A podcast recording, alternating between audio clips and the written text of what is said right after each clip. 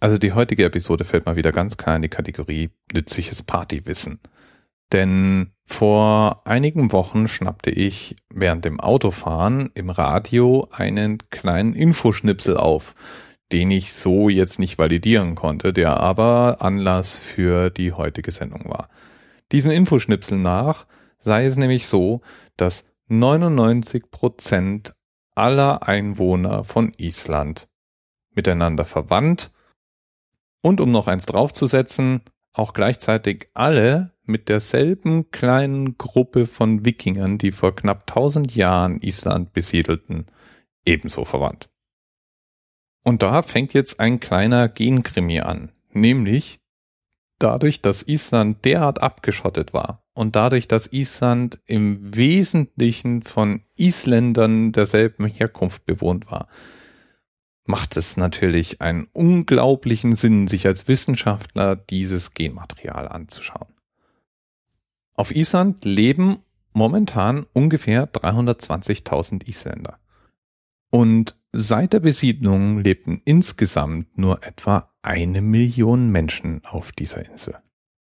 Und weil die ersten Isländer ganz am Anfang Gesetze erließen, die zum Beispiel Erbschaften nur zwischen Blutsverwandten zuließen und außerdem noch ein weiteres Gesetz festschrieben, wonach man seine Blutsverwandten in der Not durchbringen und versorgen musste, führten alle Isländer praktisch von Tag eins an detailliert Buch über ihre Abstammung, ihre Ahnen, ihre Kinder und so weiter.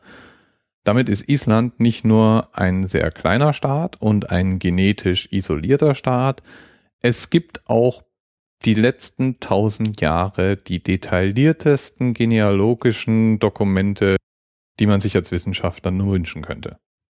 Wenn man da jetzt noch die Überlieferungen, Geschichtserzählungen und so weiter rechnet, ist das ein wahrer Schatz.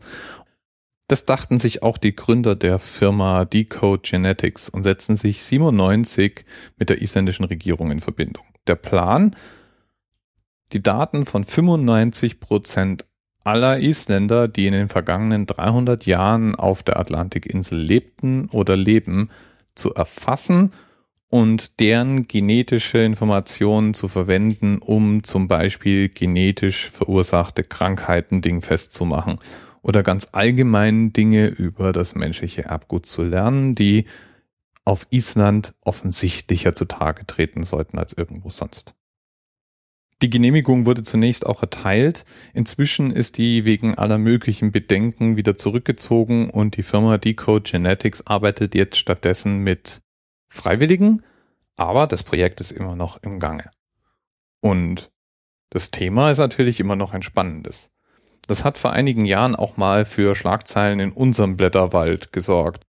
Es kam nämlich eine App raus, die die frei in Island zugängliche Verwandtschaftsdatenbank abfragte und davor warnte, wenn man Gefahr lief, mit jemandem Inzest zu begehen. Das heißt Szenario, ich gehe in eine Bar, lerne dort jemanden kennen finde die Person nett, möchte mit der Person ins Bett gehen und kann dann eben noch mal ganz kurz mit der App checken, ob ich nicht vielleicht doch versehentlich mit der Person verwandt bin. Soll wohl angeblich gelegentlich vorgekommen sein, ist wohl ein isländischer Treppenwitz, dass man durchaus auch mal versehentlich eine Cousine oder so äh, abschleppt, ohne es zu wissen. In Realität war das wohl dann doch eher ein Gag und kommt auch auf Island nicht so oft vor. Normalerweise kennen wir unsere Verwandten ersten und zweiten Grades ganz gut. Auch die Isländer sind da keine Ausnahme. Decode Genetics verdanken wir übrigens auch ein anderes Beispiel für nützliches Partywissen. Die haben nämlich aus der Variation von männlich weitergegebenen Genen, also dem Y-Chromosom, berechnet, wann denn der letzte gemeinsame männliche Vorfahre von uns allen gelebt haben muss. Und das war dann wohl ungefähr vor 239.000 Jahren. Das wäre dann so eine Art Adam. Verwirrenderweise ist die Berechnung für die Eva nicht beim selben Jahresstand. Da ist man nämlich bei ungefähr 100 bis 200.000 Jahre. Das heißt, Adam und Eva haben sich in diesem Rechenbeispiel nie so richtig wirklich getroffen. Gemessen an der Zeit, die es schon Leben auf der Erde gibt, ist es sowieso nur ein Wimpernschlag. macht dann wahrscheinlich gar nicht so viel Unterschied. So oder so eine spannende Geschichte. Island ist definitiv immer noch auf meiner persönlichen Bucketlist. Ich möchte irgendwann mal hin und meine Kamera mitnehmen und viele, viele großartige Fotos schießen. Und jedes Mal, wenn wir dort dann ein Isländer über den Weg läuft, werde ich daran denken, dass die ja eigentlich alle miteinander verwandt sind und von einer kleinen Gruppe Wikinger abstammen. Cool irgendwie. Bis bald. TMRS 10, 9, 8. The experience of 47 individual medical officers. Was hier über die Geheimzahl der Illuminaten steht. Und die 23. Und die 5.